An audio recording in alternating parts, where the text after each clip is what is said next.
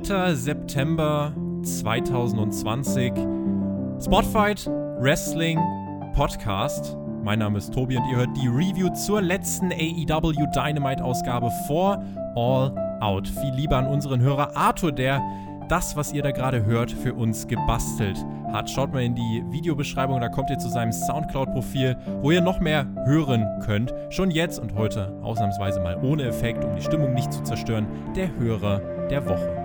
Bei mir, um über Dynamite zu sprechen, ist unser AEW-Experte Alexander Bedranowski. Wie steht's um den Hype vor All Out? Gucken wir mal, wie es am Ende von dieser Ausgabe von Dynamite um den Hype steht. Aber ich muss auch noch mal sagen, ein, das war ja ein Ohrenschmaus, dieses Intro. Also wenn euch das gefallen hat, dann bitte jetzt einmal auf den Like-Knopf drücken. Also das hat mich ja, das hat mich ja gar inspiriert. Ich glaube, ich, glaub, ich, ich schreibe jetzt nach der Review erstmal ein Gedicht oder so. Ja, mach, mach mal, mach mal, mach mal so Heidenreich-mäßig wie damals. Es war aber auch, jetzt sind wir in den ganz dunklen Wrestling-Tagen und in der Wrestling-Historie wieder. Ähm, aber vielleicht erstmal für euch noch die Info, das Programm jetzt dem demnächst. Es wird am Freitag, also morgen, wird es eine Preview geben zum Event und zwar wird es die geben mit den deutschen AEW-Kommentatoren und meiner Wenigkeit. Also Günther Zapf und Mike Ritter sind bei uns zu Gast. Die ganze Preview hört ihr exklusiv auf Patreon am Samstag dann die Pay-per-view-Review mit Alex, mit Chris und mit mir. Dann werdet ihr uns auch sehen, wenn wir über dieses Event sprechen, direkt im Anschluss in der Nacht von Samstag auf Sonntag. Ja, und dann hatten wir jetzt hier eben die Go Home Show. Feuerwerk, 500 Fans. Excalibur ist auch wieder am Start, Alex. Den haben wir jetzt auch länger nicht mehr gesehen und gehört. Yes, Excalibur ist wieder am Start und ich musste sehr, sehr schmunzeln am Anfang, wo die Kommentatoren sich vorgestellt haben und vorgestellt haben, was beim Programm heute stattfinden wird. Und dann hat Tony Schiavone einmal Jim Ross den Ball zugespielt und Jim Ross hat einfach gar nichts gesagt. er war einfach nur anwesend. Ja, Excalibur zurück. Ich glaube, da können wir uns alle drüber freuen. Er ist ja eine, eine, Bereicherung einfach für den Kommentar und damit auch für die ganze Sendung. Es ging dann direkt los mit einem Rückblick auf die Geschehnisse rund um Santana und Ortiz und die Best Friends, der zerstörte Minivan. Ein Brawl von Dark wurde gezeigt und dann ging es auch direkt los mit diesem Match. Ich fand es gut, dass man diesen Rückblick gezeigt hat, Alex, und auch, dass man die äh, die Highlights aus dieser Fehde bisher, auch was bei Dark passiert ist, nochmal zusammengefasst hat. Ja, definitiv. Das ist ja eine Fehde, die wirklich einen ordentlichen Aufbau hat. Und bei diesem Hype-Video, also ich konnte mir nicht helfen, aber ich habe mir gedacht, hm, ist das vielleicht eine Verschwendung, weil das Match mit dieser echt guten Historie vielleicht doch wirklich Pay-per-view würdig gewesen wäre. Gewesen wäre, aber nicht auf dem Pay-per-View, auf der Pay-per-view-Card landet, sondern hier als Opener bei Dynamite rausgehauen worden ist. Und zu den Fans vielleicht das noch ein, eine Sache, die ich jetzt gerne mal hier anstoßen würde, die wir vielleicht im Verlauf der, der Show und der Review nochmal vertiefen können. Ich weiß nicht, wie es dir ging, aber ich habe in dieser Woche teilweise von den Fans gar nichts gehört. Und das war für mich einer der größten Negativpunkte bei dieser Show, dass es sich teilweise wirklich anhörte. Schlimmer noch, als äh, nur irgendwie Worker, die am Ring standen, äh, dass es wirklich ein richtiges Empty Arena-Feeling hatte. Yes, also das hast nicht nur du wahrgenommen, das ist mir auch aufgefallen und vor allem ganz am Ende der Show ist mir das sehr, sehr störend aufgefallen. Das hat sich nämlich mangels Publikumreaktion gar nicht groß angefühlt. Mhm. Gucken wir erstmal rein in den Opener. Santana und Ortiz kamen heraus, wurden direkt bei ihrem Entrance von den Best Friends attackiert. Das Match startete noch nicht. Es gab erst einige Hardcore-Spots vor dem Match. Die Stahltreppe kam zum Einsatz, Stühle kamen zum Einsatz. Chuck Taylor baute eine Pyramide aus Stühlen, aber die lagen nicht aufeinander, sondern er hat die wirklich hingestellt. Und da hat er gebaut und hat noch mehr gebaut und das hat so seine Weile gedauert. Äh, kennst du selber ganz gut, habe ich mir sagen lassen, das aufzubauen und dann wahrscheinlich auch da durchzufliegen. Äh, nein, ich bin tatsächlich in meiner ganzen Karriere nie durch so eine Stuhlpyramide geflogen. Smarter auch, Boy. Smarter ja, Boy. auch wenn es solche Stuhlkonstruktionen sehr, sehr oft in meinen Matches gab. Aber das waren dann immer die Gegner, die das aufgebaut haben. Und das ist ja die alte Wrestling-Regel. Derjenige, der es aufbaut, der fliegt auch hindurch.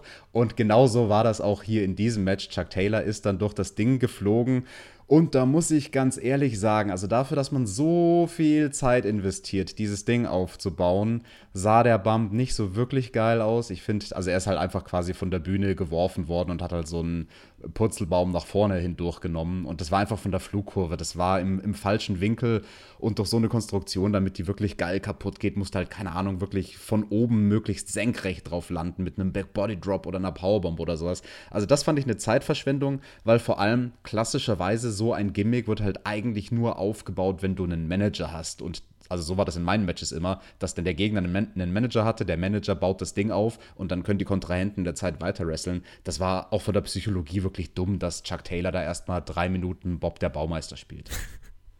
Ja, er flog dann selber da durch. Santana warf ihn von der Stage auf diese Stuhlpyramide. Dann gab es endlich auch mal das Match. Chuck war ausgeschaltet, Trent also auf sich allein gestellt. Santana und Ortiz bearbeiteten Trent lang. Der schoss dann mit einem Spear auch an seinem Gegner vorbei in die Barrikade.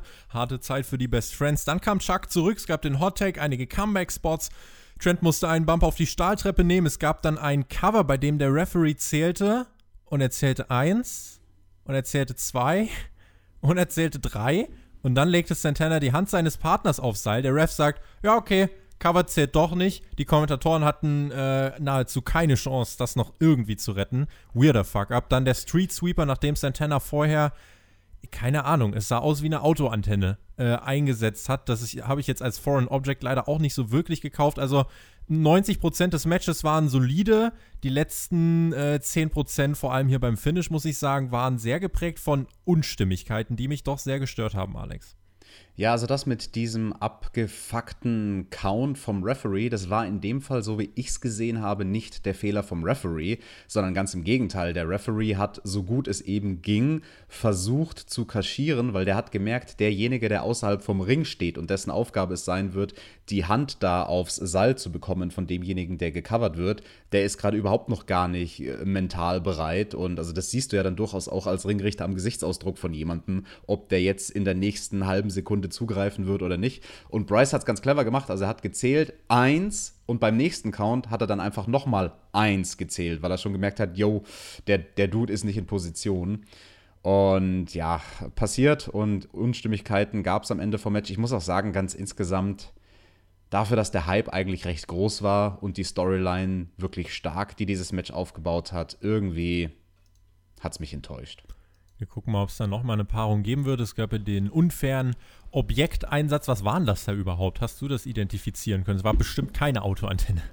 Ich habe das gar nicht gesehen, weil ich da meine Notizen gemacht habe ah. zu diesem Two-Count. Immer dieses Arbeiten während dem Podcast. Man könnte ja fast meinen, wir machen mehr als nur eine Short zu gucken. Das ist ja unfassbar.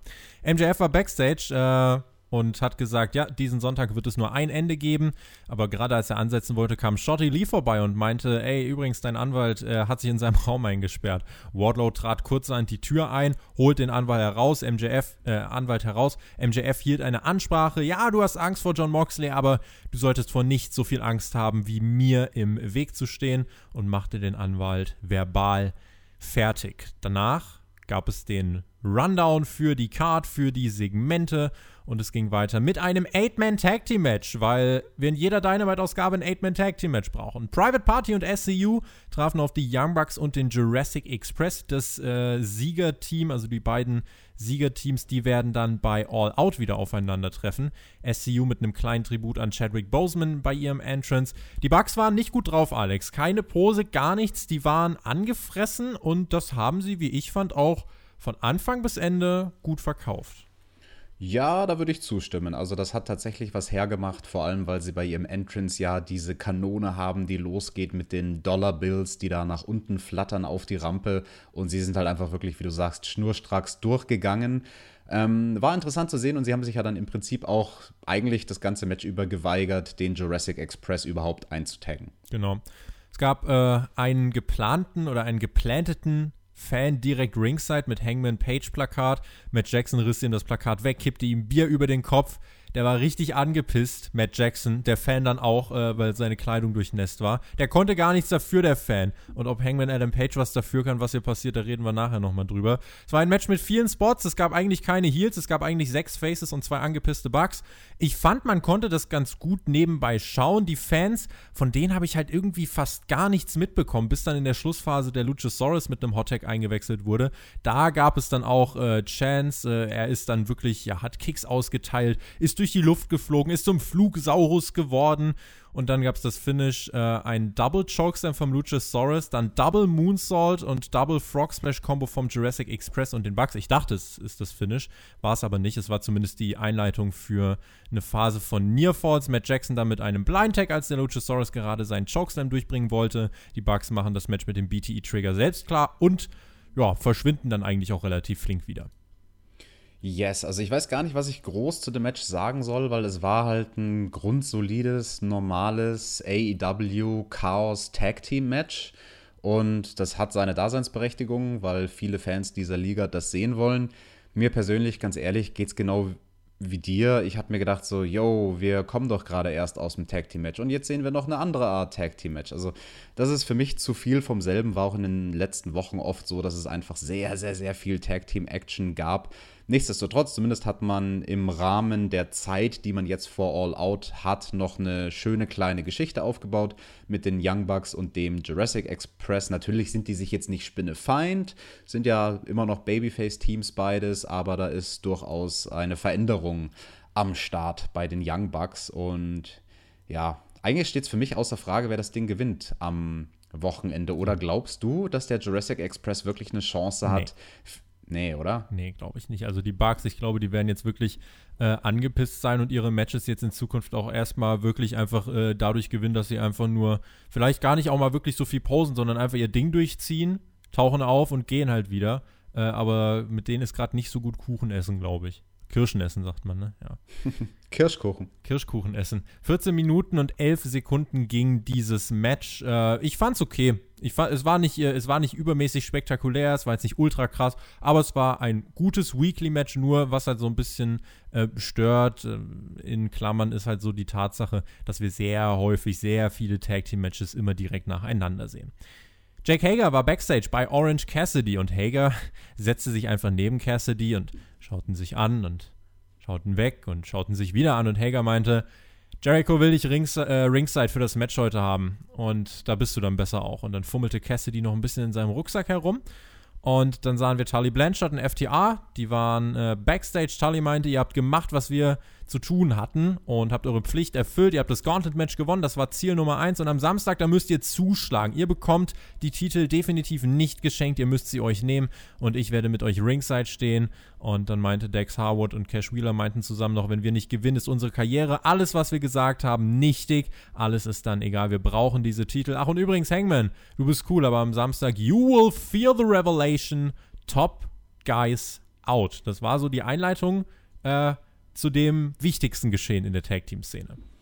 Yes, ich musste sehr schmunzeln bei Tully. Der ist manchmal in den Promos so ein bisschen awkward und er hat dann diese Handgeste, die sie haben, rausgehauen, irgendwie 30 Sekunden bevor die Promo zu Ende war. Also halt dieses klassische, die Promo ist zu Ende, du machst noch eine Pose, hältst die zwei Sekunden, Cut. Und das, das fand ich witzig, wer dann da stand mit seiner coolen Handgeste, der alte Mann. Tony Schiavone stand äh, auch mit einer Geste im Ring, äh, mit einem Mikrofon und er interviewte Kenny Omega. Ganz viel Liebe für ihn. Er trug ein Shirt der verstorbenen Hana Kimura, die heute Geburtstag gefeiert hätte. Und Kenny schaute relativ ernst. Es gab ja auch bei BTE so ein cleaner Tease. Wir gehen nicht weiter darauf ein. Wir haben ja letzte Woche erklärt, warum wir äh, Dark und BTE hier nicht weiter thematisieren wollen. Tony Giovanni fragte Kenny nach dessen Tag-Team-Partner und ähm, er meinte, ja, jeder im Leben macht Fehler und mit dem Fehler muss der Hangman halt jetzt leben, aber beim Pay-Per-View, und das ist das, was zählt, trifft FTR auf den Hangman und mich. FTR hat den Hangman manipuliert, that happens, aber wie jedes andere Team werden auch sie am Ende keine Chance haben, die Titel zu gewinnen. Dann kam FTR heraus mit Tully Blanchard und mit einem Eiskanister, also mit dieser Kühlbox und Cash Wheeler meinte, wir sind echt beeindruckt, zwei Single Guys mit einem tollen Tag Team Title Run. Wir hatten noch nie ein Problem mit dir, Kenny. Wir freuen uns auf einen tollen Tag Team Wettstreit am Samstag. Lass uns doch einfach mal anstoßen. Sie brachten Kenny dann ja, sein Leibgetränk mit einem gekühlten Kakao. Und äh, damit hätten sie mich auch rumbekommen. Und Kenny meinte, ja, für drei Monate kennt ihr mich scheinbar echt wirklich gut. Was ich aber ablehnen kann, ist ein weiterer, äh, oder ist ein bisschen Zeit weiter mit euch zu verbringen. Ihr Dickheads. Das wurde dann schön im TV noch versucht äh, zu retten, indem man einfach den Ton ganz ausgestöpselt hat. It's 2v1. Oh, und Metalli sogar 3v1. Ich verliere vielleicht, aber macht wenigstens schnell, kommt schon. Und dann kam aber der Hangman heraus und FTR meinte, ah, Adam, Come on, the big superstar. It's the hero, the cowboy hero. Und Hangman Adam Page. Es war so eine richtig, also eine verdammt spannende Gesichtsmischung aus innerer, innerer Leere, Enttäuschung, Hass, Wut, Traurigkeit, äh, Melancholie, wirklich ganz, ganz viel. Und, ja, und äh, das Make-up hat tatsächlich auch geholfen. Also diese Augenringe, die man ihm geschminkt hat seit letzter Woche, ich finde, das hilft mhm. sehr, sehr gut zu unterstreichen, dass er quasi permanent hungover ist. Ja, und das war wirklich, also er hat das hier richtig gut äh, dargestellt und FTA meinte weiter, ja komm, erklär Kenny, äh, wer, wer in deinen Kopf gelangt ist. Erklär es, wer dran schuld ist. Sollen wir es dir sagen? Das warst du selber. Wir waren das nämlich nicht. Du ganz allein. Du bist nichts weiter als ein kleiner, unsicherer Junge. Erklär dich doch, wenn du kannst. Sag ihm, was für ein Stück Scheiße du bist. Und dann gab es ein Handgemenge von Kenny und dem Hangman. FTR gefiel das, die posten so ein bisschen im Hintergrund mit den Gürteln, haben ihr Ziel erreicht. Und dann will der Hangman Kenny den Titel überreichen, nachdem FTR ja, ihm die quasi wieder vor die Füße geworfen hat. Aber Kenny hat den Ring schon verlassen und verlässt die Re äh, Arena allein. Ich bleibe dabei. Das ist die beste Storyline bei AEW und es ist äh, ja generell eine der besten Wrestling-Storylines äh, seit geraumer Zeit, würde ich mal behaupten. Ja, man muss noch mal betonen, was da visuell passiert ist. Also dieser Shot am Ende, der war halt wirklich stark, wo die Kamera selbst quasi aufgedeckt hat, indem sie sich gedreht hat, um den Hangman drumherum gedreht hat. Oh, der Kenny steht gar nicht mehr hinter ihm, weil der Hangman wollte halt Kenny den zweiten Tag Team Gürtel hinhalten und ja, da steht einfach niemand. Kenny ist schon außerhalb vom Ring, guckt ihn nur so an von wegen, ja, man weiß es nicht, was der Blick bedeutet hat. Mhm. Also das auf jeden Fall klassischer Money Shot, der wird definitiv benutzt, zusammen mit dem tollen Shot von letzter Woche mit diesem Spiegel, der da an der Tür hing, um ja auf der Meta-Ebene nochmal overzubringen, was in dieser Geschichte passiert. Ich muss dir aber ganz ehrlich sagen, ich bin mir nicht so zu 100% sicher, was jetzt da rein psychologisch von FTR abging. Also weder, wo ich es gesehen habe, da war ich mir unsicher und auch jetzt, wo du es nochmal erzählt hast, ich bin mir immer noch unsicher.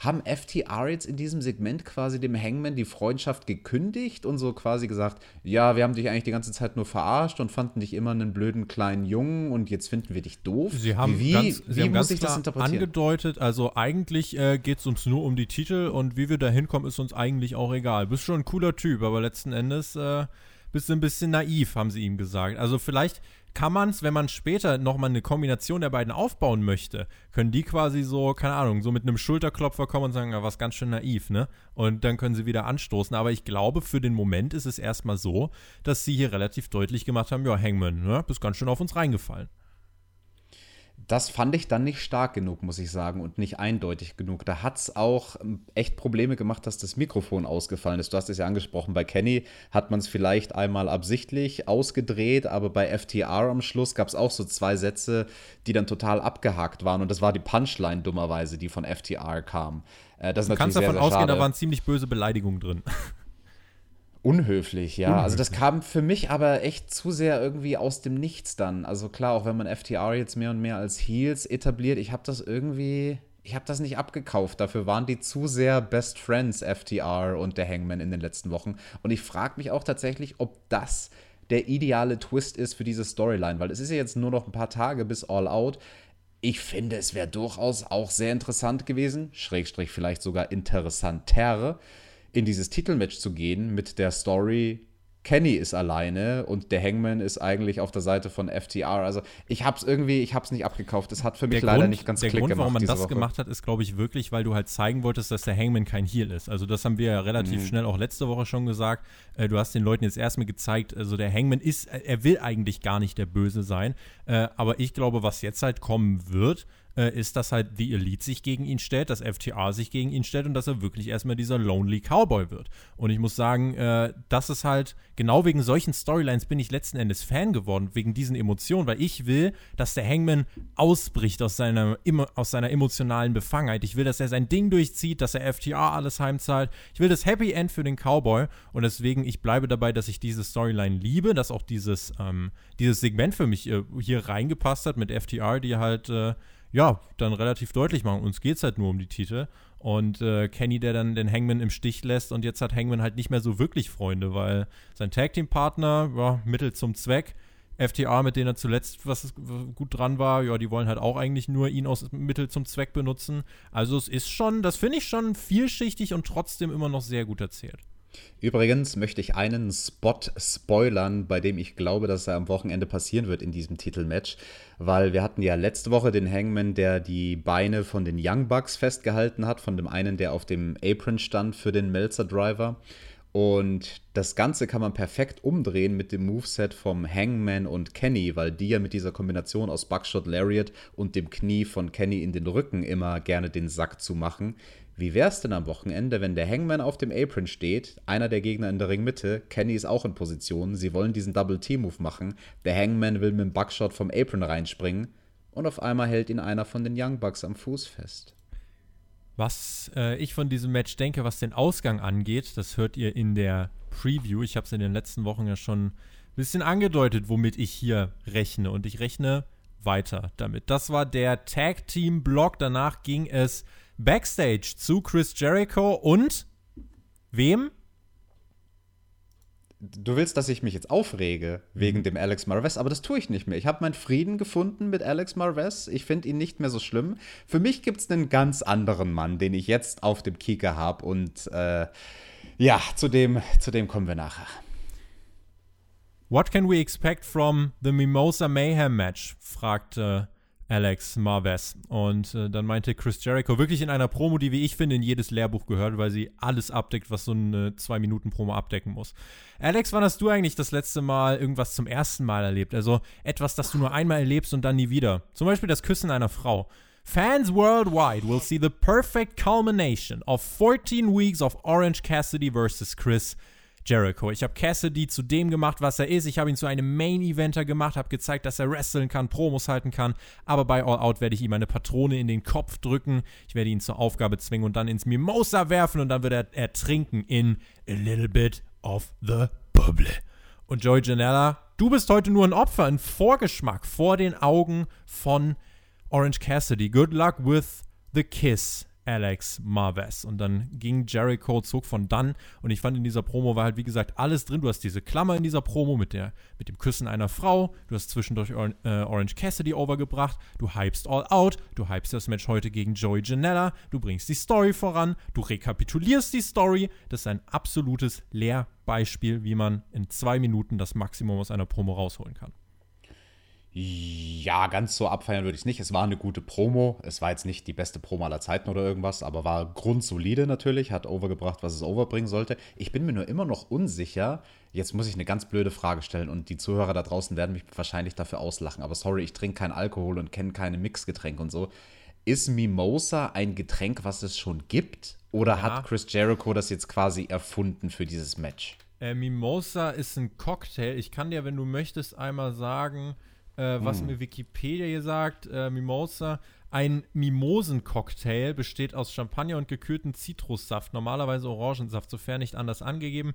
Äh, es wird traditionell in einer hohen Champagner, äh, oh Gott, was, in einer Champagnerflöte beim Brunch, bei Hochzeiten oder als Teil des Geschäfts- oder First-Class-Service einiger Passagierbahnen und Fluggesellschaften serviert. Was ist denn bitte eine Champagnerflöte? What? Ich habe keine glaub, Ahnung von Alkohol und ich will eigentlich auch keine Ahnung von Alkohol haben, wenn ich das lese. Ich, ich glaube, das ist irgendein perverses Sexspielzeug. Wahrscheinlich Champagner. Ach Gott. Ich habe Bilder im Kopf, Alex. Wir sollten die ganz schnell abhaken. Äh, lass uns sprechen über Joey Janella und Chris Jericho. Champagnerflöte. Äh, Chris Jericho. äh, ja, gegen Joey Janella. Jericho kam heraus. Ähm, diese Woche aber wirklich im Kampfmodus, sehr seriös. Wir sahen viele Crowdshots. Einige wissen immer noch nicht, wie man eine Maske aufsetzt. Äh, Leute, bitte, sonst können wir das auch wirklich einfach ganz lassen, weil das lohnt sich dann wirklich nicht. Es gab wieder wie war das? das? Die, die muss über die Nase auch rüber, Über oder? die Augen. Über die Augen am besten. Ah, ja. okay. Ja. Es gab wieder das Judas Singalong, da konnte sich Jericho kein, oder er konnte sich das Grinsen nicht verkneifen. Dann kam auch noch Orange Cassidy heraus mit einem Rucksack durch den, also es wirkte so ein bisschen als, als jemand, der zu spät zur Schule kommt, ne? Ja, das habe ich mir auch gedacht, das sah ja. wirklich so nach Schulrucksack aus. Ja, und dann schlich er sich da durch die Ränge und hat sich dann am Ring platziert und Chris Jericho ging direkt auf Joey Janella los, äh, hat immer wieder in Richtung ähm, Orange Cassidy geschaut, ihm gezeigt, hier, das wird passieren. Jake Hager war auch ringside nach dreieinhalb Minuten. Cleaner Sieg für Jericho nach der Walls of Jericho, nachdem ihn vorher Excalibur übrigens als Data-Gott bezeichnet hat. Den Datengott. Finde ich ja auch eine lustige Bezeichnung. Nach dem Match hat dann Jericho das Turnbuckle-Pad abgerissen, da wurde Janella dann auch reingeschickt, blutete, viel Blut bei AW diese Woche. Äh, generell auch in den letzten Wochen Sammy, Matt, Cody, Janella hier. Die Leute wollen immer TV14, weil Blut und geil. Ich glaube, wir haben jetzt hier gerade ein Beispiel, wo das Blut jetzt nicht so wirklich notwendig war. Jericho riss sich das Hemd vom Leib, da war übrigens Orange Cassidy drauf auf diesem Hemd ist dann, äh, ja, hat damit Cassidy getriggert. Der sprintete in den Ring. Es gab den Brawl. Hager und Jericho haben dann aber die Oberhand behalten, bis dann auf einmal Sonny Kiss in den Ring gelaufen kam. JR meinte, oh, it's the, par the, the partner from Janetti. Uh, oh, wrong party. Janella. Und, äh, dann, und dann haben wir gesehen, ja, wie Sonny Kiss dann eben mitgeholfen hat. Die Heats wurden vertrieben. Hager rettete Jericho vom Superman Punch. Cassidy hatte in seinem Rucksack eine Flasche Bubbly dabei. Ließ die Korken knallen, Daumen nach unten, Bubbly ausgekippt. Das war das Go-Home-Segment vor dem Mimosa Mayhem Match. Yes, ich war sehr irritiert, dass Sonny Kiss tatsächlich erfolgreich Chris Jericho mit einem Vorarm umwämst. Also das war für mich irgendwie ich weiß es nicht. Also jemand wie Sonny Kiss, der, der ist nicht, nicht auf einem Level, dass er einen Chris Jericho so problemlos umhauen sollte. Ähm, der hat da auch irgendwie gestört. Ich, ich, weiß gar nicht, was hat er dann gemacht? Er hat ihn umgehaut und wie ist er dann rausgekommen? Hat Hager ihn weggekloppt oder was? Äh, sie haben, er hat dann zusammen mit Orange Cassidy äh, haben sie dann die Heels vertrieben, beziehungsweise haben zumindest erstmal Hager aus dem Ring beseitigt zu zweit. Und dann sollte der Superman Punch noch von Cassidy gegen Jericho kommen, aber dann hat Hager Jericho aus dem Ring gezogen. Und dann. Hätt's, ja, hätte es jetzt für mich nicht gebraucht. Also, das hat, finde ich, ein bisschen Fokus von Orange Cassidy weggenommen. Ähm, ein bisschen schade mit dem Shot am Ende. Da hat AEW auch versucht, so einen klassischen, coolen Shot zu filmen, von unten sozusagen zwischen den Seilen durch, mit Orange Cassidy und der Bubbly-Flasche, die dann am Apron lag und quasi die letzten paar Tropfen sind so rausgetropft. Das hat nicht so ganz funktioniert, glaube ich, wie sie wollten. Das wäre so dieser klassische, coole Shot gewesen fürs Video. Ähm, aber ja, also ich bin gespannt aufs Match. Also ich bin immer noch, ich bin sehr intrigued. Ich weiß überhaupt nicht, was ich mir davon erwarten soll. Äh, ich glaube aber, dass es sehr unterhaltsam wird. Ich glaube auch, wenn Chris Jericho sich hier was ausgedacht hat am Ende dieser 14-wöchigen Fehde, äh, dann können wir ihm doch einfach mal vertrauen. Das, was er bisher bei AEW an Einfällen hatte, ging ganz gut auf. Ich fand, das war als Go-Home-Segment äh, gut. Es war nicht zu lang. Äh, beide sahen gut aus. Jericho Match, Cassidy danach.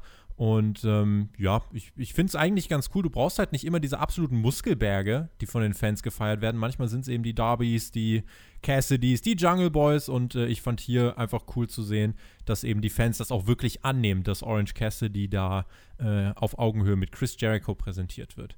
Es gab dann ein Videopaket zum Broken Rules Match. Tony Khan hat im Media Call, der heute Abend noch stattfand, gut, dass wir ein bisschen später aufnehmen, äh, hat er nochmal bestätigt, das ist basically ein Last Man Standing Match und wenn Matt Hardy verliert, Alex, muss er AEW verlassen. Ja, schauen wir mal, ob er AEW wirklich verlassen muss. Das Musikvideo, das fand ich sehr, sehr cool gemacht. Ich fand es sehr interessant. Am Ende von der Musik her hat man gar nicht so einen letzten akustischen Punkt gesetzt, sondern man hat die Musik einfach ausfaden lassen. Und das war relativ schnelle Musik, die halt so wirklich gut den Hype generiert. Das fand ich sehr interessant. Das war so eine, so eine 90er-Jahre-Technik, die ich ganz lange nicht gesehen habe. Ich bin mir nicht sicher, ob es Absicht war oder ob ihnen einfach irgendwie beim Schneiden des Musikvideos die Zeit ausgegangen ist und sie sich gedacht haben, äh, für einen sauberen Musikschnitt mit einem Paukenschlag am Schluss ist jetzt keine Zeit mehr, egal, lass einfach ausfaden. Aber das ist mir da nur aufgefallen. Und ja, als nächstes äh, kam ja dann auch einer von den beiden Protagonisten an diesem Broken Rules Match raus, nämlich der Sammy mit seinen Karten. Richtig, und mit Pflaster auf dem Kopf. Und oh. hielt dann eine Promo mit seinen Kärtchen bewaffnet. Dann sahen wir auf einer Erhöhung noch Matt Hardy stehen.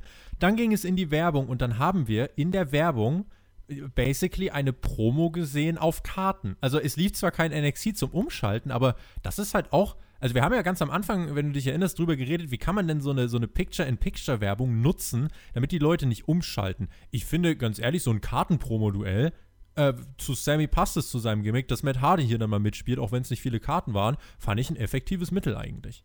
Ja, definitiv. Hat für mich auch sehr, sehr gut funktioniert und war, ja, wie soll ich sagen, das Picture in Picture der Woche. Sehr schön. Das erste Mal, dass wir diese, äh, diese, diesen äh, ja, Titel nun vergeben. Heute ist es dann endlich soweit. Und ja, Sammy Guevara trifft auf Matt Hardy bei All Out. Auch darüber sprechen wir in der Preview. Matt Hardys Karten, da stand basically nur drauf: At All Out Delete. Broken Rules Match. Ich bin gespannt. Äh, und ich kann euch jetzt schon sagen, wenn Sammy das Match nicht gewinnt, dann werde ich am Samstag äh, bzw. am Sonntagmorgen relativ böse sein. Denn Sammy hat dieses Match nicht zu verlieren. Dann ist Willst du halt denn weg. etwa, dass Matt Hardy AEW verlässt? Das kann doch nicht dein Ernst wenn's sein. Um, Wenn es um Sammy geht, selbstverständlich. Der, dem tut doch die eine Niederlage nicht weh. Na also doch, er, aber das ist doch ein junger Kerl. Ja, aber dann lass den Matt ihn überfahren, nochmal mit so einem Golfkart oder so, da wäre jeder K.O. Der muss da jetzt nicht gewinnen, der Sammy. Doch, muss er. Sammy muss gewinnen. Nee, nee, nee. Doch, doch. Es gab einen neuen Theme-Song für Team Taz der richtig nice ist. Brian Cage kam heraus mit dem FTW-Titel. Ricky Starks, beide stehen in der Casino Battle Royal am Samstag. Und dann kam ein Segment, was gut gemeint war, glaube ich, was dann aber bei mir leider äh, über die Stränge geschlagen hat. Tess hypt uns nochmal auf All Out. Darby Allen, Ricky Starks äh, ist dir überlegen. Lance Archer, du Schmock. Brian Cage ist dir überlegen. Dann kam Jake Roberts heraus, meinte, letzte Woche hast du mich unterbrochen. Mach ich diese Woche doch einfach mal dasselbe. Ihr seid wie Eichhörnchen auf der Jagd nach Nüssen. But you won't bust a nut with us in the ring. Okay. Uiuiui. Darf okay. man sowas sagen? Also. Nun ja. Dann stieg Lance Archer in den Ring und dann kam auch noch Eddie Kingston heraus mit Butcher, Blade und den Lucha Brothers. Und Kingston meinte: Lance, du bist ein big tough Dude, aber nicht, nicht so tough wie ich. Tess, du warst mal in der Nähe von Killern, jetzt bist du nur noch in der Nähe von nicht funktionierenden Maschinen. Haltet gefällig eure Fresse übrigens, wenn der King hier spricht. Dann kam Tully Blanchard heraus mit Sean Spears, die schauten sich das nur an. Äh, Moment, Moment, Moment, du unterschlägst hier absichtlich eine sehr, sehr coole Zeile, die der Eddie Kingston gesagt hat, nämlich in Richtung von deinem Liebling, dem Ricky Starks. Zudem hat er nämlich gesagt, ey, Ricky, was bist du eigentlich für eine Figur? Ich bin mir gar nicht sicher, ob ich dich auf ein Date einladen will oder ob ich mit dir fighten möchte. Da kann ich Eddie Kingston nur zustimmen. Also das habe ich ja letzte Woche schon gesagt, ich dieses Outfit von Ricky Starks, furchtbar. Dieser metrosexuelle, geschleckte Typ, der ist so Großartig. widerlich. Nein, zumindest war er diese Woche, zu, nein, so zumindest aus. war Ricky Starks diese Woche nicht ganz wow. so schlimm angezogen wie letzte Woche. Das ging gar nicht. Das sah so furchtbar aus und ich hasse ihn seitdem einfach so. Und was hat der eigentlich mit seinen Schuhen? Warum hat der Mann keine Socken toll. an? Einfach Letzte Woche toll. auch schon. Er wird da umgehauen, verliert die Schuhe und hat keine Socken. Was ist das für ein hässlicher Trend heutzutage? Einfach. Leute, eure Schuhe stinken, wenn ihr keine Socken anzieht. Zieht doch zumindest so Sommersöcklinge an. Was ist los mit diesem Typ? Und Leute wie du schneiden sich von dem, von dem Ricky Starks, dann auch noch eine Scheibe ab und wollen auch Natürlich. so rumlaufen wie der. Natürlich. Natürlich. Digga, tu's nicht. Beim Community-Treffen wirst du schön sehen, wie ich so oh, Gott, wie Rick, unmännlich, ey. Rick, genau, er muss doch gar nicht männlich sein. Immer dieses Männlichkeitsgehabe. Ah, wir sind ja beim Wrestling. Ich will Männer sehen. Er ist, einfach, er ist einfach eine Klasse über den anderen und hat Stil und verkauft Ach. sich einfach richtig gut. Ricky fucking Starks, der Typ ist Money, wissen wir. Er sieht überragend aus und das hat er hier auch nochmal zur Schau gestellt, was Eddie Kingston was Eddie Kingston da gesagt hat. Ich würde ihn auf jeden Fall auf ein Date einladen. Dann brawlten sich Lance Archer und Taz und es gab einen Brawl. Es kamen noch ganz viele andere Menschen heraus: Santana, Ortiz, Jake Hager, äh, Billy Gunn, keine Ahnung. Und ähm, ja, dann gab es diesen Brawl. Dann ging es in die Werbung. dann waren wir wieder da. Es gab immer noch den Brawl. Der lief auch im Picture-in-Picture die ganze Zeit weiter. Ich dachte mir, die Offiziellen können scheinbar nichts machen. Und, das hat äh, sich übrigens auch Jim Ross gedacht. Der hat das Ja. nämlich auch wieder offen kritisiert, so von wegen, ja, unsere Ringrichter scheinen ja gerade in Kaffeepause zu sein. Es ist, ja. Äh, und insofern, und dann ging das halt nach der, nach der Werbung einfach weiter, bis dann ein Videopaket kam. Ich muss sagen, dass, also, dass eine Battle Royale gehypt wird, in dem quasi alle sich brawlen und ein bisschen über die Seile schmeißen, ist halt jetzt nicht das neueste Konzept. Das ist halt so 0815 Standard. Aber hier dann wirklich auch so lang gezogen, äh, hat bei mir nicht unbedingt Klick gemacht, leider. Interessant, ich verstehe, was du meinst. Ich fand es dann aber doch gut, dass äh, diese Casino Battle Royale uns im Vorfeld verkauft wird. Dass nicht nur gesagt wird, okay, da wird Person A und Person B und Person C drin sein, sondern dass da gefühlt alle irgendwie schon Beef miteinander haben. Nichtsdestotrotz ist es sehr heel-lastig. Also äh, da weiß ich nicht, ob das ideal ist oder ob es nicht vielleicht stärker wäre für eine Battle Royale, wenn du mehrere einzelne Personenkonstellationen hast, wo es ähm, mehrmals bestimmte Babyfaces und bestimmte Heels gibt, wo du dich darauf freust, dass die vielleicht aufeinandertreffen in der Battle Royale. Man hat das ja mit einer Personenkonstellation super gut etabliert, mit einem Match, was auch absolut würdig gewesen wäre, ein Single-Match zu bekommen, nämlich dieser geschmacksverirrte Ricky Starks gegen Darby Allen. Die werden wir beide in der Battle Royale sehen. Ähm, ja, und ansonsten gibt's halt, wird es halt da irgendwie viele Heel gegen Heel-Momente geben. Ich bin mal drauf gespannt. Ich bin aber trotzdem sehr, sehr zuversichtlich. Das sage ich dir ganz ehrlich. Also bei dieser Battle Royale, ich glaube, da hat man sich deutlich mehr gedacht als bei den anderen Casino Battle Royals, die ja durchaus auch kritisiert wurden, die auch von uns kritisiert wurden, weil sie dann teilweise random und lieblos waren und zumindest versucht man hier im Vorfeld ein bisschen Drama zu kreieren. Eine Kleinigkeit, die fand ich so lustig. Ich weiß nicht, ob es dir aufgefallen ist. Es war relativ am Anfang, weil, wie du gesagt hast, alle versuchen sich halt dann so aus dem Ring rauszuwerfen und so. Und es waren ja auch ein paar super random Dudes reingelaufen. Ich weiß nicht, ob das irgendwelche Wrestler im Training waren, aber irgendwelche Typen im T-Shirt, die wir vorher noch nie gesehen haben. Und einer von diesen namenlosen Charakteren hat dann so mit Ricky Starks gebrawlt. Und Ricky hat ihn so gepackt und war sich selbst, glaube ich, nicht ganz sicher, werfe ich den jetzt übers Top Rope oder werfe ich ihn unter dem obersten Seil durch? Und der Typ, der das abbekommen sollte, war sich auch nicht sicher. Und dann hat er sich, es sah so geil aus, es wird garantiert auf Botchamania kommen. Und dann hat er sich quasi mit seinem Kopf auf das oberste Ringseil headbutten lassen und hat das gesellt. Also hat das gesellt, als wie wenn er in die Ringecke geheadbuttet werden würde. Und es sah einfach nur so witzig aus. Und ähm, ja, bin mal, bin mal gespannt, ob unsere Zuhörer diesen kleinen, lustigen, süßen Moment auch gesehen haben. 21 Teilnehmer, vier Fünfer-Pakete, ein ja, Joker, den es dann geben wird in diesem Match.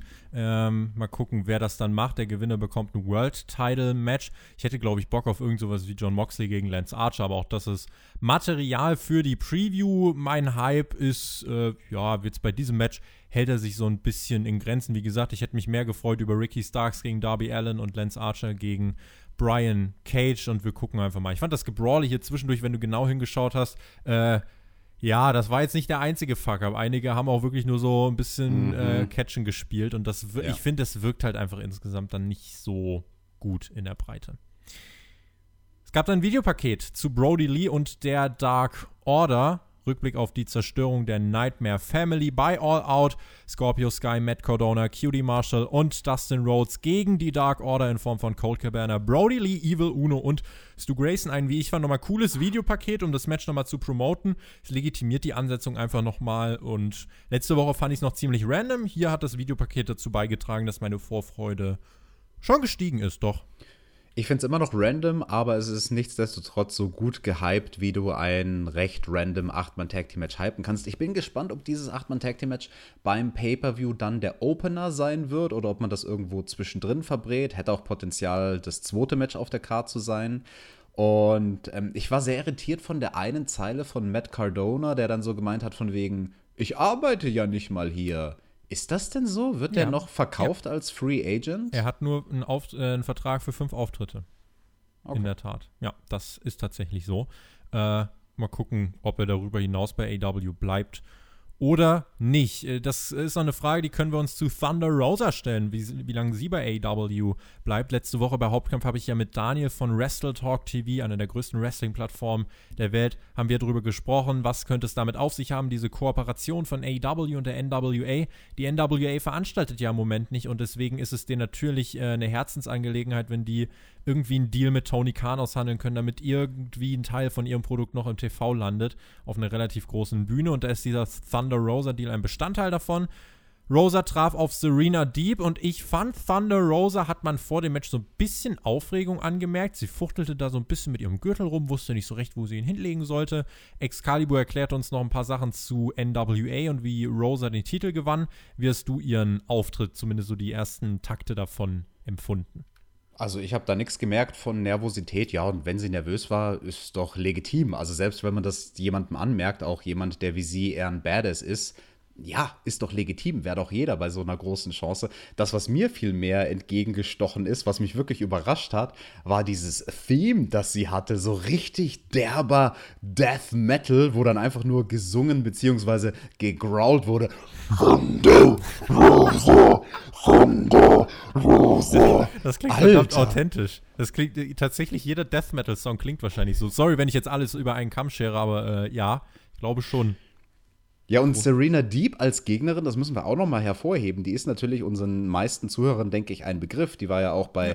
der Mae Young Classic am Start und ganz, ganz früher, vor über einem Straight Jahrzehnt. Edge Society war sie genau, auch so die mit dem Glatzkopf und also wie die Frau sich gemacht hat, die hat halt auch vom Körper noch mal mehr eine Entwicklung hergelegt. Die sah schon großartig aus bei der Mae Young Classic, äh, Classic vor ein, zwei Jahren mhm. und ist ja jetzt inzwischen Yoga-Lehrerin, also hat man ihr auch angemerkt vom Körper. Die Kommentatorin Shivani hat es auch hervorgehoben in was für einer fantastischen Form sie ist. Und das hat mich wirklich sehr gefreut zu sehen. Hier ein Match von zwei Damen, die alleine schon vom Look her was hermachen, die beide athletisch aussehen und obendrein noch vom Handwerk gut wresteln können. Es ist doch eigentlich nicht so schwer, ein gutes Damenmatch auf die Beine zu zaubern. Und jemand wie Serena Deep, also ich nehme ich schon mal vorweg, die hat sehr überzeugt in diesem Match. Und ich hoffe, hoffe sehr, dass AEW nicht nur an Thunder Rosa festhält, sondern auch an Serena Deep. Es gab zu Beginn dieses Matches eine Grappling-Phase und es gab wirklich Empty Arena-Feeling äh, vom Allerfeinsten. Es war absolute Totenstille während 90% dieses Matches. Und dabei haben die so geil abgerestelt am Anfang, Mann. Das hat mich geärgert. Ich hab's voll abgefeiert und das Publikum so, ja, wir sitzen auf unseren Händen. Ich saß eigentlich auch nur hier und hab's angeguckt und hat mich nicht wirklich mitgerissen.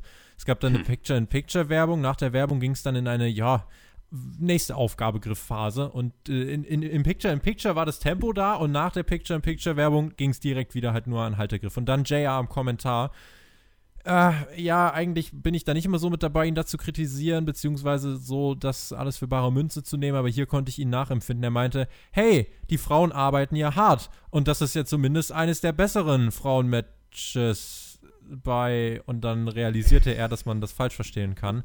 Äh, ja, er hat es dann auch gesagt. Er hat dann auch gesagt, oh, dafür werde ich jetzt wahrscheinlich Ärger bekommen. Ja, er hatte recht, ähm, denn das war ein wirklich professionell gearbeitetes Wrestling-Match und es war definitiv besser als vieles, vieles anderes, was wir hier äh, bei AEW schon gesehen haben. Es gab keine Fuck-Ups, beide waren schon bereit für ein TV-Match.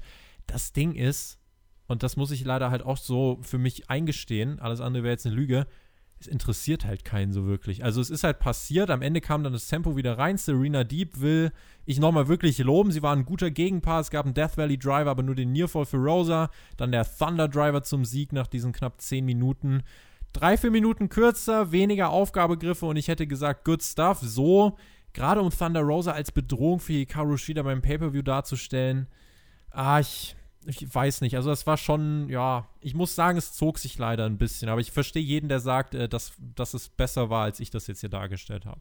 Das überrascht mich sehr. Also ich bin wirklich fasziniert, wie Wahrnehmungen auseinandergehen können. Aber gut, das sind am Ende des Tages wahrscheinlich einfach andere Blickwinkel, die wir haben. Ich war da einfach vom Handwerk begeistert. Ne? Der Wrestler in mir, der Performer, hat sich gedacht, geil, endlich mal ein Match, was, wie Jim Ross es so schön gesagt hat, fundamentally sound ist. Also das bedeutet, dass die beiden einfach wissen vom Handwerk, wie funktionieren die ganzen Kleinigkeiten. Und die Kleinigkeiten sind am Ende das, was jemanden eben ja, wie einen Profi aussehen lassen, der weiß, was er da tut, der sein Handwerk im wahrsten Sinne des Wortes versteht. Ich fand, da waren viele, viele coole kleine Momente in diesem Match. Ich bin auch sehr gespannt, dann nach der Review privat mit unserem Kollegen, dem Max, darüber zu reden. Den werde ich dazu zwingen, falls er es noch nicht gesehen hat, sich dieses Match anzuschauen, weil der ja auch mit der Damendivision an sich ein großer Kritiker ist und bei AW da diese Matches immer wegspult. Und ich bin mir sehr, sehr sicher, dass der auch sagen wird, hey, das war vom Handwerk her top-notch, was die beiden da abgeliefert haben. Eine Kleinigkeit gab es tatsächlich nur, eine Sache, wo ich gemerkt habe, ah, das hättet ihr euch vielleicht sparen sollen, aber das ist jetzt, das ist ganz Detaillevel. Das wird niemandem aufgefallen sein, der nicht selbst mal im Ring stand und trainiert hat. Ähm, Thunder Rosa, da bin ich mir sehr sicher, hat vor dem Match Serena Deep einmal drum gebeten, doch äh, Uppercuts zu zeigen, damit Thunder Rosa dann einen Konter in Backslide machen kann. Also manchmal bittest du ja deinen Gegner darum, irgendwelche Strikes zu machen. Und da hat man gesehen, also ich will jetzt nicht sagen, Serena Deep hat vorher noch nie in ihrem Leben einen Uppercut gemacht, aber man hat gesehen, ein Uppercut ist einfach ein Schlag, der für sie unnatürlich ist. Kann ich auch nicht. Also ich habe auch zehn Jahre gerestelt, ich kann keinen Uppercut schlagen, das können die wenigsten. Und also auf sowas sollte man verzichten, den Gegner dazu zu zwingen, irgendwelche Moves zu machen, die er vielleicht nicht gut beherrscht. Aber ansonsten das einzige Manko fand ich im Picture-in-Picture, da gab es so einen Triple Neckbreaker, den Thunder Rosa gemacht hat. Der hatte gar keinen Impact. Also der war quasi zweimal, dass sie sich nur auf ein Knie runtergebeugt hat. Das heißt, für den Kopf der Gegnerin, der hat einen Sturz in Anführungsstrichen von 10, 15 Zentimetern gemacht, zweimal, bevor es dann den richtigen Neckbreaker gab. Das sah nach gar nichts aus. Den Move soll sie bitte aus dem Arsenal streichen. Dafür, ich musste sehr lachen, gab es im Picture-in-Picture einen Moment, das war natürlich total unfreiwillig. Ähm, da lief eine Werbung für Bill und Ted, also so Actionfilm mit Soundeffekten. Und es Billionaire gab so Was, was, was? Billionaire Ted? Nein, nicht Monday Billionaire Ted. Du bist hier bei Monday Night War. Bill und Ted, die, die, so. die in der Zeit rumreisen in ihrer lustigen Maschine ah. da. Ja, und da gab es so einen Soundeffekt, wo es halt einmal BAM laut gemacht hat. Und genau in dem Moment, wo es laut BAM gemacht hat, hat Thunder Rosa in dem kleinen Bild einen Kick gemacht. Ich finde, ja. das wäre das wär die, die Königsdisziplin des Picture-in-Picture, wenn man quasi vom Ringrichter, der hat ja den Stöpsel im Ohr, gesagt bekommt, okay, in 3, 2, 1 gibt es einen Soundeffekt bei dem Trailer, der gerade läuft. Versuch doch auf den Soundeffekt all deine Strikes ins Ziel zu bringen. Das war wirklich sehr, sehr gut. Und ja, am Ende gab es eben den Sieg mit diesem Finishing-Move mit dem Thunder Driver. Also ich, ich war begeistert von dem Match. Also bitte, bitte mehr davon in der AEW Damendivision und Serena Deep. Also wenn die nicht unter Vertrag genommen wird, das, das wäre so fahrlässig von AEW, weil es gibt ja diese grundsoliden Workerinnen da draußen auf dem freien Markt. Verpflichtet sie, bitte. Wir waren danach Backstage bei John. Und er meinte, here we are, Championship Week. MJF, du hast es geschafft, am Samstag bekommst du deinen Shot, aber am Samstag ist der ganze Storyline-Kram hier vorbei, die Kampagne der Anwalt, alles vorbei. Dann gibt es nur dich und mich. Dann hatten wir Big Swole, sie stand bei Tony Schiavone. Bei All Out bekommt sie ihr Match gegen Britt Baker im Buy-In, wie Tony Khan im Media Call äh, sagte, um mehr Leute davon zu überzeugen, den Pay-Per-View zu kaufen, weil man ja äh, große Namen in den Buy-In stellt. Es ist ja das erste wirkliche Match von Britt Baker seit äh, vielen Monaten. Und Swole meinte, am Wochenende hört das ständige Wegducken auf und du wirst dich nicht mehr verstecken können, Britney. Dann gab es eine Lieferung von Reba für Tony Schiavone. Der hat aber gar keine Pizza bestellt. Britt Baker mit der Attacke ohne Rollstuhl von hinten mit der Krücke setzt den Lockjaw gegen Swole an, sorgfältig mit einem schwarzen Handschuh und es wird ein Tooth and Nail Match geben und wie Tony Khan bereits bestätigt hat, Alex, es wird ein cineastisches, ein Cinematic Match geben hier im Bayern und ich habe keine Ahnung, wie ich mir das Ganze vorzustellen habe. Ja, ich bin sehr gespannt und falls das ein Match werden sollte, was uns dann, keine Ahnung, vielleicht irgendwie in die Zahnarztpraxis von Britt Baker führt, dann will ich doch unbedingt einen Spot sehen und zwar wie jemand eine Spritze durch die Wange gestochen oh, bekommt. Junge, die können doch kein Deathmatch im Bayern zeigen. Da gucken noch Kinder zu. Mensch. Well, Alex. fair enough. fair enough.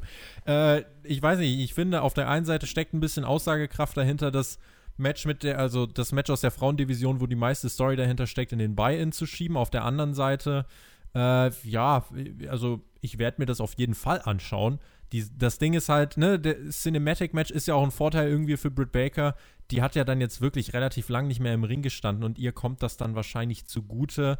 Äh, ich lasse mich da mal von überraschen, aber ich, ja, muss sagen, bin jetzt nicht, äh, ich sitze jetzt hier nicht auf heißen Kohlen und, und muss gerade dieses Match äh, unbedingt sehen, wenn ich an All Out denke. Ja, das könnte aber genau das sein, was die Leute im positiven Sinne überrascht und wegwämst, weil ich glaube, die wenigsten haben da wirklich eine Erwartungshaltung. Und in dem Fall ist, glaube ich, The Sky echt the limit. Also ich versuche auch im Vorab gar nichts zu erwarten von diesem Match, um dann hoffentlich positiv überrascht zu werden. Und ja, also es ist ja das erste Mal, dass AEW so wirklich mit Vorankündigungen sagt, hey, ein Match wird cineastisch. Also ich bin ich bin sehr, sehr gespannt. Die Messlatte ist da natürlich sehr, sehr hoch mit, was weiß ich, Boneyard-Matches und was es nicht schon alles Stadium gab. Stadium Stampede, Gottes Willen. Stadium Stampede natürlich auch, genau. Und ähm, ja, ich habe eigentlich nur noch eine Frage, nämlich, was war denn das für eine Pizza, die du da bestellt hast? Du bist doch so ein Typ, du isst doch bestimmt Pizza Hawaii, oder? Junge, nix Ananas, weg da. JR hat auch gesagt, Gott sei Dank war keine Ananas drauf. Wenn ich mir eine Pizza bestelle, es gibt hier in Köln, gibt es Stückwerk Pizzakultur, die liefern dir eine Pizza, da sind aber fast Hauptgerichte noch drauf, also irgendwie so, so kleine äh, äh, Steakstückchen und so weiter. Das ist richtig pornös. Äh, aber sonst ganz klassisch, wenn ich eine Pizza bestelle, sind bei mir drauf Schinken, Salami und Paprika. Ja, Salami und Paprika ist gut. Ich habe dieselbe Art von Pizza genommen, scharfe Salami letztes Wochenende erst und ich war ganz mutig und habe es kombiniert mit Krabben. Uff. Und es war geil. Es Uff. war Surf and Turf, scharfe Salami, Krabben, Bam. Ah. Was ein Tag-Team. Ich muss sagen, ich bin kein Fan von scharf leider. Also scharf bin ich sofort raus, äh, weil ich denke mir bei scharf immer, je schärfer, umso weniger schmeckst du ja. Also es ist ja wirklich, es brennt ja einfach nur noch. Du, du brennst ja die Geschmacksknospen weg. Und deswegen, da bin ich nicht so der Fan von, muss ich dir ganz so. ehrlich sagen. Und lieber Tobi, jetzt viel Spaß zu versuchen, eine Überleitung zu schaffen zum nächsten Segment scharfe Salami. Äh, AEW bietet uns eine leckere Pizza an diesem Wochenende und zwar mit dem Überblick fürs Wochenende. Ich muss mich irgendwie zurechthangeln. Und zwar gab es äh, eine Pizza fürs Wochenende, die belegt ist. Und zwar geht's los. Freitag 19 Uhr, AEW Dark. Samstag 17 Uhr, All Out, roter Teppich, Spezial. 17.30 Uhr, Countdown. 18.30 Uhr, also ist alles Eastern Time. Äh, roter Teppich, Spezial 2, 19 Uhr, der Buy-In 20 Uhr, dann All Out. Das ist 2 Uhr deutscher Zeit, der Pay-Per-View-Beginn. Das heißt, all, äh, der, der Buy-In zu All Out ist dann um 1 Uhr. Das ist dann äh, ja, der Ablaufplan fürs Wochenende, der Belag auf der Wochenendpizza und die Card für den Pay-Per-View, die wir in der Preview durchgehen, wurde hier auch nochmal durchgegangen. Und dann gab es das letzte Segment des Abends. Vielleicht von dir irgendwie noch ein Kommentar zu dem Pizza-Paket, was AEW uns da geschnürt hat fürs Wochenende.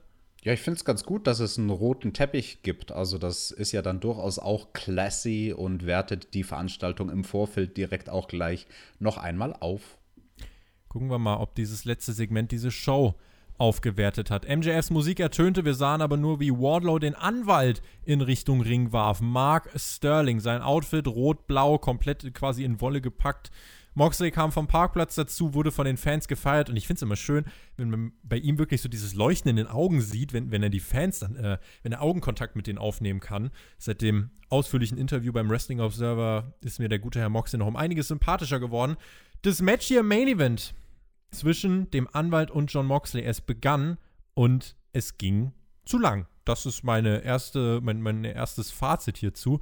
Ähm, in Storyline war es so, der Anwalt hatte letzten Freitag äh, mit dem Wrestling-Training angefangen, das hat man uns so gesagt. Äh, wir haben ja aber letzte Woche auch schon festgestellt, ne, der hat ja schon mal heimlich gecatcht, ne? Der hat schon mal heimlich gecatcht, ja. Der sammelt nicht nur Hasbro-Figuren, sondern der, der wrestelt auch ein guter Freund von Matt Cardona und Kurt Hawkins. Und ja, ähm, ich fand es auch viel zu lang ich sag's dir ganz ehrlich, die einzige Notiz, die ich zu diesem Match habe, ist in großen, dicken Buchstaben flach. Das ganze Ding, das ganze Segment war für mich flach. Ich glaube, was man echt hätte machen müssen, Moxley muss ihn eigentlich wirklich in 10 Sekunden mit einem Paradigm Shift wegmachen und ja, mehr nicht. Das, alles, das wäre die einzige Option gewesen, um aus der Nummer rauszukommen. Da hat man sich ja selbst reingebuckt. Ne? Das ist ja. ja jetzt nicht so, dass man dieses Match bringen musste oder irgendwas. Und also, das möchte ich nochmal hervorheben. Wir sind hier bei der Go Home Show und dem Go Home Segment zum großen Titelkampf für All Out, was das Pendant zu WrestleMania ist bei AW.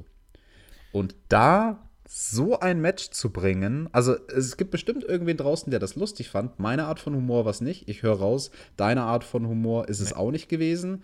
Ähm, ich glaube, das ist eher so, keine Ahnung, ohne jetzt jemanden zu beleidigen. Also wenn es jemand lustig fand, gut für euch. Aber ich glaube, allgemein ist das eher so zwölfjährigen, 13-jährigen Humor gewesen. Und also ich, ich kann es nicht Vor verstehen, dass von man der Psychologie her, die Psychologie ist nicht im Endeffekt, hat man nicht sogar am Ende sogar Sympathien für den Anwalt? Weil Natürlich. Der, der, der, kann ja gar ja. nichts dafür. Der wird da einfach ja. verprügelt. Du siehst seit fünf Minuten, wie er vor Moxley wegrennt. Seine einzige Offensivaktion war ein Eye-Poke. Und dann im Endeffekt wird er halt gekillt nach dem Paradigm Shift. Aber der war ja wirklich, der konnte ja nicht wirklich irgendwie was dafür. Genau. Ähm, und ganz kurz noch, weil du sagst, ja. für wen hat man die Sympathien? Die Kommentatoren haben sogar angesprochen ein Match, was sehr, sehr ähnlich war vom Ablauf her. Nämlich Jerry Lawler gegen Andy Kaufman. Für diejenigen, die sich an die Story erinnern, da gibt es ja auch eine tolle Dokumentation und einen Film drüber. Ähm, da war halt Kaufman aber wirklich ein richtig krasser Heel. Also der hatte sowas von Heel-Heat. Die Leute haben den damals gehasst. Das war natürlich auch noch, wo K-Fape äh, viel, viel äh, wichtiger war damals. Da wusste noch nicht jeder, dass Wrestling eine abgekartete Sache ist und die Leute haben es für bare Münze genommen und dieses Match hier kam mir ein bisschen vor, als ob es dieses Jerry Lawler Andy Kaufman Match rekreiert hat, aber das hat halt unter ganz anderen Umständen vor 30 Jahren funktioniert, plus minus. Aber das funktioniert, finde ich, 2020. Das, nee, das war voll WWE-Humor irgendwie. Und dann, ne, ganz am Ende fand ich eigentlich bezeichnend, wie John Moxley dann auch noch äh, vor dem Paradigm Shift sagt, ah, come on, that's terrible television. Wo ich dachte, wow, so, ja. so, so, ganz falsch ist es jetzt eigentlich nicht. Äh, nach dem Match stieg Wardlow in den Ring, attackierte Moxley, schmiss ihn mit dem F10 durch die Luft. MJF kam heraus, schmiss den Rollator beiseite, nahm die Halskrause ab, verprügelte Moxley, Schlag mit dem Ring. Äh, Moxley blutete danach. Es gab ja weiter die Aktion von MJF, der auf Moxley einprügelte, in die Kamera schrie und am Ende mit dem Titel posierte. Und ähm, ja, das war äh, dann das Go-Home-Segment. Ich dachte mir, okay, MJF mit Titel sieht gut aus, aber ich glaube, das Vertragsunterzeichnungssegment letzte Woche als Go-Home-Segment hätte mir insgesamt besser gefallen und für mich hat dieses Main-Event-Segment ja, also es war jetzt nicht furchtbar, aber irgendwie, wie du es gesagt hast, ich glaube, flach ist eigentlich eine ganz gute Bezeichnung. Es hat sehr viel Zeit dafür gekriegt, äh, um eigentlich, ja, äh, etwas abzuliefern, was jetzt nicht so weltbewegend war. Also klar, es sollte nochmal den Beatout geben von MJF gegen Moxley, aber irgendwie, ja, hat, hat, mich, hat mich nicht abgeholt. Das große Problem von der ganzen Art und Weise, wie diese Storyline die letzten Wochen und Monate inszeniert wurde, ist, dass MJF nie wirkliche Heat Moxley gegenüber hatte. Das Einzige, was MJF in den Augen von Moxley zu einem Heel gemacht hat, zu, zu einer Nervensäge, ist eben das, dass er nervig ist und dass er wortgewandt ist und versucht, sich in irgendwelche Situationen reinzureden. Aber also Heat im klassischen Sinne hatte MJF die ganze Zeit nicht, weil Vom er halt Publikum leider kam ja auch keine Buhrufe dazu. Das kommt genau, ja auch, ja. genau. Also weil er halt leider zu sehr dargestellt wurde als ja hihi haha, das ist alles so ein bisschen mit Augenzwinkern und Comedy und das fand ich die ersten ein zwei Wochen fand ich super entertaining mit seiner Kampagne und dem Rednerpult und so. Aber man hat hier die Kurve nicht gekriegt und man hat jetzt versucht, leider zu spät, nämlich in dem letzten Segment, was es in dieser Storyline vom Pay-per-View gibt, MJF nochmal stark aussehen zu lassen, aber dadurch, dass er im Vorfeld physikalisch kein einziges Mal stark und dominant aussah, war das nicht glaubhaft. Also ich, ich habe hab ihn da nicht als Bedrohung wahrgenommen für Moxley, auch wenn er jetzt einmal ihn blutend geschlagen hat und mit dem Gürtel stand. Also da hätte er jetzt so spät in dieser Story was deutlich, deutlich krasseres machen müssen. Keine Ahnung, was ich Moxley in Reißnägel werfen oder ihm den Rücken auspeitschen. Das Segment wäre allein schon deswegen, also es wäre besser gewesen. Ich weiß gar, also ich kann mir gut vorstellen, dass die Fans MJF schon ausgebuht haben, aber es war einfach nicht so mikrofoniert, dass man es gehört hat. Und dieses Segment hätte für mich schon besser funktioniert, wenn ich wirklich Buhrufe vom Publikum gehört hätte. Aber ja. dadurch, dass es die nicht gab, war es halt irgendwie ja, war es halt ein Beatdown mit ein bisschen Blut, wo ich mir dachte, ja, okay, dann gucken wir mal ins Match. Aber es ist jetzt nicht so, dass ich hier dann emotional mitgerissen worden bin. Und das war irgendwie so ein bisschen bei dieser ganzen Show so. Dass ich glaube, viele Segmente hätten davon profitiert, wenn sie äh, vom Publikum eine richtig laute Reaktion bekommen hätten. Und das war halt irgendwie in dieser Woche anders als in den Vorwochen. Einige Segmente und auch Match-Layouts waren für Publikumsshows geschrieben, weil man denkt, man hat jetzt wieder Leute da sitzen und kann jetzt wieder mit Publikum arbeiten. Aber die Tatsache, selbst wenn das vor Ort vielleicht klappt, wenn das im TV nicht ankommt, und hier im Main Event kam dann leider im TV nichts an von irgendwelchen Fanreaktionen, dann äh, ja, funktioniert das für uns, die das jetzt hier aus der Ferne sehen, eben nicht so gut. Ja, da kann ich nur zustimmen. Also das ist ein sehr, sehr gutes Fazit und damit können wir auch eigentlich zum Fazit der Show kommen, weil das gab es halt an zwei Stellen, finde ich persönlich ganz besonders. Also hier beim Main Event Segment haben wir darüber gesprochen, dass da Publikumsreaktion gefehlt hat. An einer anderen Stelle der Show hat es mir gefehlt, nämlich bei diesem Segment, was wir hatten, was ja auch ein Go-Home-Segment war für ein Titelmatch, bei dem Tag-Team-Titelmatch. Das war für mich irgendwie ja. dann auch sehr, sehr flach. Okay, wir haben den coolen Kamerashot, Kenny außerhalb vom Ring, der Hangman steht im Ring, aber es wurde nicht wirklich physikalisch und es ist irgendwie so ein bisschen verpufft gefühlt, der Moment. Und da vom Booking her hätte das gar nicht das Potenzial gehabt für Publikumsreaktion. Also selbst wenn wir da 10.000 Leute gehabt hätten und alles mit Mikrofonen, dass du die Crowd wie normal ganz toll hörst, ich weiß gar nicht, wie auf dieses Tag Team Titelsegment eine Crowd hätte reagieren sollen. Ja, wenn du am Ende den Theme-Song vom Hangman spielst, dann werden die Leute schon so ein bisschen, da gibt es zumindest mal so einen Raun, immerhin. Aber ich, ich, ich verstehe den Punkt, aber ich glaube, da ist es halt nochmal, da, da hing es halt einfach mit dem, mit dem Segmenten der Art und Weise zusammen. Das war halt wirklich ein Talking-Segment, äh, während hier im Main-Event war es ja wirklich halt einfach ein Brawl, der einfach nur so vor sich hin passierte.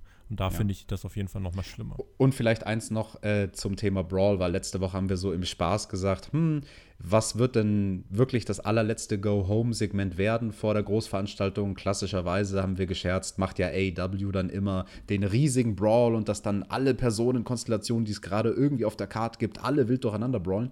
Da hat man hier jetzt zumindest mal was anderes gebracht. Also das finde ich dann an sich ja auch gut. Aber abgeholt hat es mich halt leider nicht. Es war zu bilderbuchmäßig. Es war zu sehr das Standard Heel-Segment am Ende. Ja, der Heel haut den Babyface und hat den Titel nach oben. Für mich das Allercoolste daran war ein kleiner, feiner Moment, eine Saat, die man gestreut hat für die Zukunft, wo auch die Kommentatoren gar nicht eingegangen sind. Nämlich dieser kurze Moment, ich weiß nicht, ob ihr es gemerkt habt, wo Wardlow den Titel in der Hand hatte und so für eine Sekunde gezögert hat und auf den Titel geschielt hat und gezögert hat, den MJF in die Hand zu drücken. Das fand da bin ich. ich immer äh, noch dafür, dass Wardlow MJF den Titel kostet. Hätte ich, hätte ich Bock drauf am ah, Wochenende. Ja, das, das wäre interessant, ja. Dieser Show fehlte im Endeffekt ein richtig großes Highlight, so ein richtig großer Bang vom Pay-Per-View. Der Flow war nicht schlecht, aber hier und da eben ein bisschen anstrengend. So als Go-Home-Show ist das, ist schon jetzt in Ordnung, dass man jetzt nicht irgendwie alles nochmal raushaut. Äh, aber ich glaube, gerade irgendwie, was auch diese Casino Ro äh, Battle Royale angeht, wollte man vielleicht auch ein bisschen zu viel.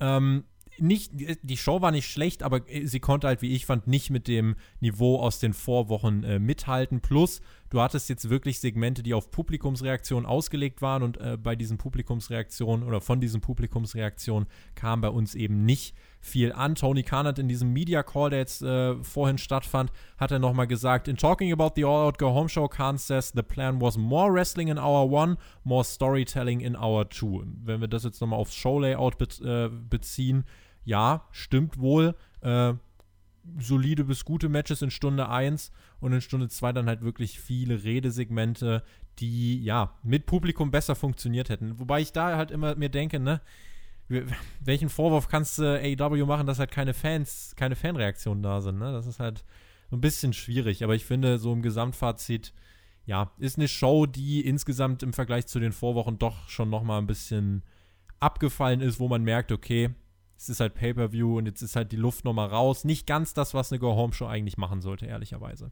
Ja, also ich würde das auch nochmal sogar deutlicher formulieren. Also ich bin fast geneigt zu sagen, ich fand es eine schlechte Go-Home-Show. Also vor allem, wenn wir uns betrachten, dass AEW halt sonst so gut darin ist, rückwärts zu bucken. Und klar willst du noch was übrig lassen für ein Pay-Per-View. Du willst vorher nicht alles verpulvern, aber das hat sich für mich, ja, flach, das ist das richtige Wort. Es hat sich zu flach angeführt, angefühlt für eine Show direkt vom Pay-Per-View. Schreibt uns, was ihr von dieser Show haltet. Ich sehe schon auf Twitter und auf Discord, die Leute warten sehnsüchtig auf die Review. Ihr werdet sie bekommen. Als erstes hört ihr die natürlich auf Patreon und dann im Laufe des Abends auch noch auf YouTube. Die Preview habe ich auch schon angesprochen, auf die könnt ihr euch freuen und dann natürlich auf die Live-Review am Sonntagmorgen direkt nach dem Event mit Alex, mit Chris und mit meiner Wenigkeit. Ich freue mich sehr darauf. Danke fürs Zuhören. Bis dahin, Leute, genießt Wrestling. Hauptkampf kommt auch noch am Samstag vorm Pay-Per-View. Da könnt ihr euch auch noch drauf freuen. Und in diesem Sinne, Mädels, ich bin raus. Danke fürs Zuhören. Bis dahin, macht's gut. Auf Wiedersehen. Genießt Wrestling. Ciao. ihr lieben Leute, wenn wir uns euer Like verdient haben mit dieser Review, dann klickt doch bitte jetzt auf den Button.